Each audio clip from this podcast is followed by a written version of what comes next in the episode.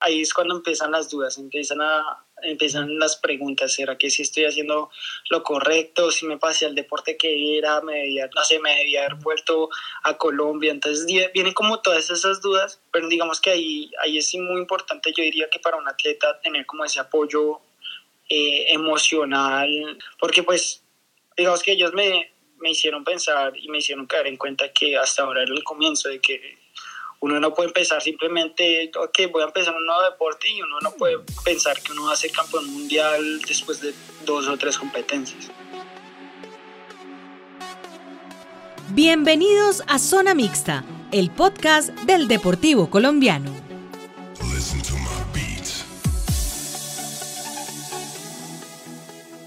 Hola, hola, ¿qué tal amigos? Bienvenidos todos a Zona Mixta, el podcast del Deportivo Colombiano un medio por y para los deportistas nacionales. Están listos porque hoy venimos con un deportista de una disciplina que no es muy conocida en nuestro país, o al menos no en el hielo. Y en el patinaje en pista corta o short track solo hay un colombiano compitiendo. Se trata de Nicolás Laborde, el bogotano de apenas 22 años que se está abriendo un camino en esta disciplina donde la técnica, la velocidad y la adrenalina son la mezcla perfecta sobre el hielo. Nuestro invitado de hoy es Nicolás Laborde, un deportista de patinaje sobre hielo con especialidad en short track, que está lleno de sueños, ilusiones y metas, que con su disciplina y dedicación ha logrado ser lo que es hoy. ¿Cómo me describiría yo? Yo me describo como una persona muy amigable, creo. Pues la verdad, yo siempre he sido hijo único, entonces pues me imagino que eso me, me ha empujado un poco como tratar de ser, de ser amigos. Eh, siempre he sido como una persona luchadora, perseverante, que una vez, digamos, se fija en los objetivos, hace lo que, todo lo que esté a su alcance para, para intentar lograrlo y también de que si estoy haciendo algo, hacerlo de la mejor manera. Como era de esperarse, sus actividades favoritas, aparte del patinaje, es otro deporte. Pese a que el ciclismo es parte de su entrenamiento para el patinaje, esta es una de sus actividades favoritas. Incluso tiene un récord impresionante de kilómetros recorridos en su estancia en Canadá. Me gusta harto montar ciclas, sé que cuenta como parte de entrenamiento, pero me, o sea, disfruto mucho montar cicla, pasar con amigos. La verdad, no juego mucho videojuegos, pero digamos me gusta ver harto series. Si no, aparte de eso, me gusta dormir harto. y ya yo pensaría que esas son como las principales actividades fuera del, del, deporte que, me gusta hacer. Pero además practicó otros deportes como el fútbol o incluso el voleibol. Pero el patinaje era lo más importante para él. Ah, bueno, se me olvidaba. El patinaje sobre ruedas. Pues yo siempre he sido bastante activo en los deportes. Yo diría que no me, no me considero como malo en ciertos deportes. Entonces, digamos, cuando, cuando yo estaba estudiando en el San Viator, estuve en el equipo de atletismo y también estuve en el equipo de voleibol. Pues no estuve jugando mucho, además porque pues mis competencias eran de ruedas, pero digamos siempre me gustó mucho el fútbol y el voleibol. El atletismo no me gusta tanto, pero soy bueno. Entonces pues por eso fue que, que digamos que ahí estaba. Como mencionábamos arriba, Canadá es donde vive. Aquí quizás nos saltemos un pedazo de la historia, pero es que para seguir avanzando hay que saber por qué Nicolás se fue a Canadá, que al principio no era justamente por el deporte. Pues fue más que todo el plan de mi papá de venir acá a estudiar inglés y volverme y luego continuar entrenando para llegar a la selección Colombia en ruedas. Pero ya una vez estando acá, pues la verdad el estilo de vida me gustó mucho, el hecho de que uno pudiera, yo estaba viviendo en Montreal y en Montreal se habla inglés y francés, entonces el, el hecho de que uno pudiera hablar varios idiomas, todo eso, entonces pues eso me llamó mucho la atención. Como ya nos mencionaba, Nicolás se fue a Canadá a estudiar inglés, pero se terminó quedando. A pesar de las largas jornadas, le ha sacado tiempo al estudio y ahora está esperando obtener la residencia para poder estudiar de una carrera profesional, ya que como extranjero es bien costoso. Yo en Montreal terminé mi, era un diploma profesional en diseño industrial. Entonces ese lo estuve haciendo por, digamos que uno se gradúa, uno tiene que hacer algo que se llama college. Entonces yo me gradué en, el San Viator, vine acá, estudié inglés un año, francés un año, eh, hice dos años de college y luego terminé el programa de diseño industrial. Entonces yo lo acabé de terminar, ahorita lo que yo estoy esperando es terminar los, papeles de residencia y después lo que me llamaría la atención es de pronto entrar a la universidad en, en, ingeniería civil. Es una persona muy familiar, Además porque es hijo único, como ya nos mencionaba, solía compartir mucho con sus papás gracias al deporte o los planes del fin de semana fuera de la rutina. Sus padres, como la gran mayoría, han sido su principal motor, así que separarse de ellos para comenzar a cumplir sus sueños no fue una tarea tan sencilla. Al comienzo fue difícil, además de que, o sea, yo vivía con mis papás y la verdad, yo, pues mi papá mi papá era muy dedicado a mí en el sentido de que yo tenía los entrenamientos todos los días y él me llevaba a los entrenamientos. Entonces yo digamos no tenía que coger bus y todo eso. Entonces digamos que siempre estoy como muy apegada a ellos. Luego cuando me fui, pues obviamente fue súper duro, además de que soy hijo único. Entonces digamos que mi, mi mamá y mi papá después de que yo me fui quedaron como un poco despachados porque pues muchas cosas se envolvían alrededor mío, o sea, digamos, yo tenía campeonatos nacionales como 5 o 6 durante el año, entonces pues eso siempre eran como 5 o 6 viajes eh, alrededor de Colombia en los que íbamos los tres, eh, entonces digamos que pues uno siempre, no sé, algo que, lo que, alguna de las cosas que me dio, que me dio bastante duro fue cuando uno generalmente ve más seguido llorar a la mamá, pero cuando, me estaba, cuando estaba en el aeropuerto y mi papá iba a decir como chao y ahí sí se les corren las lágrimas, ahí sí como se me, me, salió el en la garganta. Colombia es considerado como uno de los mejores, si no el mejor país en el patinaje de carreras. Es por eso que miles de niños practican este deporte cada fin de semana, y más profesionales todos los días. Nicolás entró porque en su familia este deporte ya había repartido muchas alegrías yo tengo un tío, una tía y mi papá, los tres hicieron patinaje en ruedas. Eh, creo que mi tío y mi tía fueron, llegaron a ser como campeones nacionales o suramericanos o algo así. Entonces digamos que estaba ahí como en las venas, pero cuando pequeño, cuando tenía como cuatro o cinco años, tenía clase de educación física como en, transición, en kinder, y eh, uno de ellos una, digamos que las actividades era patinaje. Entonces, la primera vez, pues esa historia me la contaron mis papás porque yo no me acuerdo. Eh, me colocaron en unos patines y la, la chica que nos ayudaba, o pues la, la profesora, me, me, ayudó a dar como tres vueltas y yo luego le dije, yo puedo solo, ya puedes irte. Entonces ahí empecé a dar como mis pasos solo y después mi papá me dijo, bueno, usted como que tiene afinidad para el patinaje, entonces pues dijo, qué le gustaría hacer, ¿no? Me dijo de pronto artístico, hockey o, patinaje en ruedas. Y una vez fuimos a la pista, vimos a un club patinar y, y, mi papá me metió ahí. Y ahí fue cuando, cuando empecé, empecé a los cinco años. Casi toda su niñez la pasó patinando y siendo feliz. Poco a poco comenzó a escalar categorías hasta llegar a la categoría juvenil, donde se consagró como uno de los mejores del país. Pero este no fue justamente su mayor logro en el patinaje sobre ruedas. Hubo varios, yo llegué a ser campeón nacional varias veces, eh, pero pues siempre fue en mi categoría. Hubo una maratón que yo competí con mayores en la que quedé quinto o sexto, entonces pues no hice podio, pero pues era con mayores, con los mejores de Colombia, entonces digamos que ese fue uno de mis mejores, de mis mejores logros. Y acá, acá he competido algunas carreras en ruedas y, y he ganado digamos que maratones en las que ya hay digamos que gente más, más fuerte. Digamos que a nivel nacional, yo diría que fue haber quedado segundo en el ranking nacional para la selección Colombia y pues aparte de eso, yo diría que es la maratón que hice con mayores y haber ganado maratones acá en, Canadá. De ahí viajó a Canadá. Quería seguir practicando patinaje para no perder la forma y el destino. El lindo destino que sabe qué personas poner en nuestro camino lo ayudó a conocer a alguien para que este sueño del patinaje en hielo comenzara yo, yo vine acá, pero pues durante ocho meses yo igual tenía que entrenar. Entonces, yo continué entrenando. Yo tuve un amigo que patinó en Colombia, patinó acá y el papá fue, creo que entrenar de la selección Colombia como en los años 1990 o algo así. Entonces me puse en contacto con él. Él me puso en contacto con otros, con otros patinadores que estaban haciendo patinaje en ruedas, pero que eran patinadores de hielo ahí conocí a una chica que se llama Valerie Malte, que fue subcampeona olímpica. Entonces, ahí fue cuando empecé a tener contactos en el hielo. Y el novio de ella en ese momento era uno de los coaches de, de uno de los clubes de Montreal.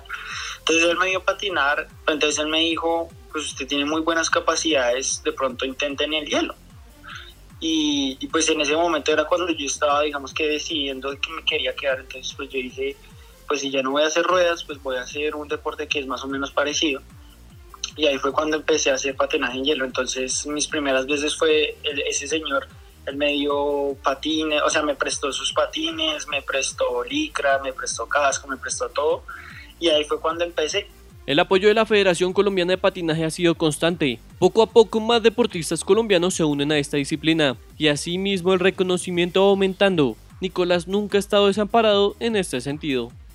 Digamos que para ser honestos, se ha vuelto cada vez mejor. Que al comienzo, pues ellos decían como, bueno, nosotros los empezamos a apoyar, pero pues necesitamos también que ver que ustedes también están comprometidos en el tema. Entonces al comienzo eh, para los campeonatos digamos que se, miraba como mitad y mitad o no necesariamente quedarse en el hotel oficial porque pues es bastante caro y cosas de esas, pero digamos ya cada vez más digamos que ya con mejores resultados ya se empieza a sentir más el apoyo de lo que de lo que se puede recibir entonces digamos ya que, que los viajes sean pagos quedarse con, eh, en el hotel oficial y, entonces digamos que ha sido digamos que poco a poco mejorado, pero sí hay que reconocer que digamos se han hecho bastante un esfuerzo y ahorita ahorita se está tratando de consolidar como tal una federación, una federación de hielo.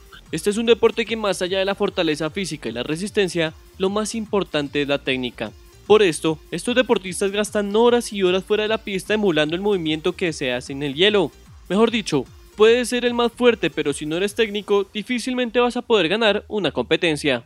Pero digamos que físicamente yo diría que yo hago, yo marco un poco la diferencia, pero digamos que eso no se refleja tanto en el hielo. O sea, digamos que uno puede ser muy fuerte, muy resistente por fuera del hielo, pero si uno no sabe, digamos que transformar esa, esa solidez de condiciones por fuera del hielo en el hielo, eh, digamos que no sirve tanto. Entonces digamos que eso es lo que ahorita lo que ahorita yo estoy buscando porque yo tengo digamos que esa capacidad física, pero estoy me está faltando en el nivel internacional pues para llegar a lo con los contra los más duros lo que me está haciendo falta es un, un poco como esa esa capacidad técnica. Entonces, digamos ahorita con el equipo o sea, la razón por la que yo estoy en Calgary es porque es un, es un centro de entrenamiento de alto rendimiento, entonces pues ahorita los entrenamientos que son durante el verano incluyen muchas cosas. Entonces nosotros eh, hacemos entrenamientos de atletismo, hacemos entrenamiento de, de cicla, hacemos entrenamiento de piques, entrenamiento de técnica, pero en el hielo la verdad los trabajos son bastante cortos, de alta intensidad con poco descanso. Y como todos los deportes tienen su riesgo, esos patinadores alcanzan velocidades de hasta 50 km por hora en una pista corta. Un mal movimiento puede hacerte chocar contra las colchonetas y bueno, escuchen ustedes mismos lo que puede pasar. La gracia no es asustar a la gente, pero, pero pues sí tiene sus riesgos, porque digamos que cuando hay caídas en patinaje en ruedas, normalmente lo que, lo que pasa es que uno se cae, se raspa por todo lado, pero digamos que fracturas no, no son muy ocurrentes, pero digamos en hielo, en hielo cuando uno cae uno no se raspa ni nada, primero por el traje que uno tiene por la licra y segundo porque uno simplemente se desliza y choca contra las colchonetas. Entonces digamos que el peligro está en dos cosas. La primera es la manera en la que uno golpea las colchonetas porque pues digamos que la cantidad de fricción que el hierro genera es muy poca, entonces lo que, lo que uno realmente no, no disminuye la velocidad es la manera en la que uno golpea las colchonetas. Entonces, digamos, yo tengo un amigo y él se cayó y cuando se fue directo contra las colchonetas, una de las primeras cosas que uno le dicen es uno no puede golpear las colchonetas con las piernas, con las piernas primero. Y él efectivamente se fracturó las dos tibias. Entonces digamos que eso es, eso es una de las cosas peligrosas y también una de las cosas que se dan seguidos son conmociones cerebrales. Nicolás no es muy supersticioso a la hora de salir a competencia. Lo único que siempre tiene es una cadena colgada en su cuello que lo protege y la música que nunca le puede faltar. Yo digamos que yo siempre cargo mi cadena, no es algo que se me vaya a olvidar porque nunca, nunca, nunca me la quito. Yo digamos que si, si es por algo que se me olvide o ese objeto sería digamos que la cadena. Sin embargo, pues eso es algo que me he dado cuenta como que todos los patinadores eh, generan como un tipo de ritual antes de, de montarse al hielo. Entonces digamos que yo ya como que cogí mi ritual, entonces yo siempre me coloco el patín derecho, lo amarro, el patín izquierdo, lo amarro. Pero si no, pues digamos que aparte de eso, yo no creo que, que, sea muy supersticioso en cuanto a ese tema. Esta es una disciplina difícil y más cuando se comienza de cero a una edad avanzada. Cuando se va a competencias y no se logran los resultados esperados, las dudas, esas que rondan por la cabeza especialmente antes de dormir aparecen. Si es lo que quiero, si estaba bien al otro lado, ¿por qué me salí? Y si estoy perdiendo el tiempo? Yo diría que definitivamente uno de esos momentos, de los momentos más difíciles fue el Mundial Juvenil, la primera competencia internacional que tuve porque digamos que yo decía, yo venía de un deporte donde yo estaba en la cima, o sea, estaba entre los tres mejores del país y en un país que es, que es campeón a nivel mundial.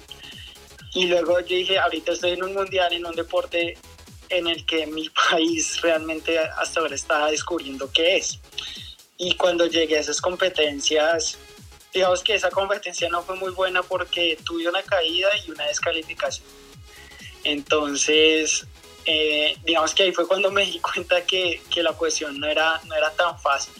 No era tan fácil, pero pues afortunadamente para esa competencia mi papá, mi papá él, él, dijo, no, yo quiero estar allá con usted, que el, el, hecho de haber tenido a mi papá ahí fue un gran apoyo, pero yo diría que después del primero o segundo día de competencia, eh, digamos que han sido como de los momentos más duros porque yo decía como, ahí es cuando empiezan las dudas, empiezan a, empiezan las preguntas, ¿será que si estoy haciendo lo correcto? Si me pasé al deporte que era, me debía, no sé, me debía haber vuelto a Colombia, entonces vienen como todas esas dudas, pero digamos que ahí, ahí es muy importante, yo diría que para un atleta tener como ese apoyo eh, emocional, porque pues digamos que ellos me, me hicieron pensar y me hicieron caer en cuenta que hasta ahora era el comienzo de que uno no puede empezar simplemente, ok, voy a empezar un nuevo deporte y uno no puede pensar que uno va a ser campeón mundial después de dos o tres competencias. Pero hay que enamorarse del proceso.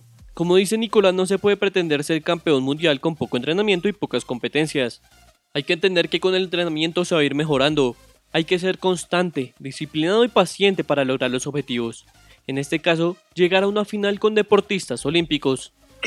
Este año, este año, a comienzos de año, antes de que, de que pasara todo el tema de, del corona, en enero tuvimos una competencia, fue la primera edición de, de, una competencia que se llama Los Cuatro Continentes. No estaba la participación de Europa, pero estaban de los, de los mejores países. Los, estaba Canadá, Corea, China, Japón. Y yo estaba participando, fue en Montreal, y precisamente yo llegué a las semifinales de los 1500 metros, eh, ya con gente bastante fuerte, pero me logré clasificar a la final porque iba en la segunda posición y un muchacho que, que, casi me tumba, entonces a él lo descalificaron y a mí me avanzaron a la final, a la final principal. Entonces digamos que yo diría que es esa, esa carrera, porque primero era mi primer final principal en, en un certamen internacional eh, y la manera en la que funciona es cuando uno llega a esa final, digamos que eso siempre lo pasan por, por televisión o por las redes y cuando uno llega a las finales, digamos que a uno lo, lo, lo, presentan uno por uno por cada país y lo filman a uno, digamos que de manera individual y luego uno entra al hielo. Entonces, digamos que pues ese fue uno de los primeros momentos, como dije, aquí está Colombia presente. Nicolás se cambió de ciudad en Canadá para luchar por un sueño, los Juegos Olímpicos de Invierno Pekín 2022. La idea de este deportista es que por primera vez en la historia haya un patinador en short track en las justas olímpicas más importantes del mundo. La confianza está y las ganas no faltan. Eh, pues la verdad, ese es mi objetivo y esa es la razón por la cual yo me, yo me mudé aquí a Calgary. Entonces, digamos que yo acá quiero, mi objetivo es eh, entrenar patinaje de pista corta y patinaje de pista larga, pero eh, la idea es que voy a estar acá más o menos un año y medio entrenando a lo que da para poder clasificarme a los Olímpicos del 2022. Anoten este nombre, Nicolás Laborde y ténganlo muy presente porque nos va a dar noticias muy importantes desde este año hasta el 2022, donde esperamos que su nombre esté anotado en los Olímpicos y, por qué no, que nuestro himno suene por primera vez en lo más alto del podio. Ya saben que si quieren conocer todas las historias de los deportistas que nos llenan de orgullo, la cita es aquí, en Zona Mixta, el podcast del Deportivo Colombiano, un medio por y para los deportistas nacionales. todos los jueves por nuestro canal de YouTube o de Spotify. Chao, chao.